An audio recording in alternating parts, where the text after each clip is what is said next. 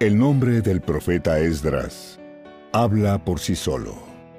Quiere decir, Dios es nuestra ayuda. Esdras fue un profeta marcado por la esperanza en tierra extranjera. De él se puede decir que encontró en Dios la ayuda, el coraje para vivir como sacerdote deportado en Babilonia. La historia narrada por este libro consta de dos partes separadas por un espacio de tiempo de casi 60 años del reinado de Jerjes.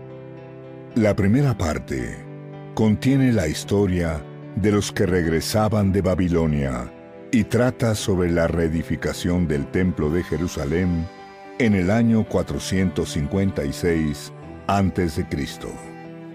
La segunda parte tiene lugar al año siguiente y narra el viaje de Esdras a Jerusalén para cumplir un decreto del rey de Babilonia. Esdras enseña que Dios es el gran conductor de la historia cuando muestra el retorno a Jerusalén de dos grupos de exiliados procedentes de Babilonia.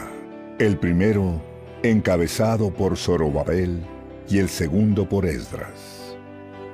Su propósito es fortalecer la fe en la ayuda de Dios, recordando que es la mano de Él la que conduce a todos en la batalla por la vida.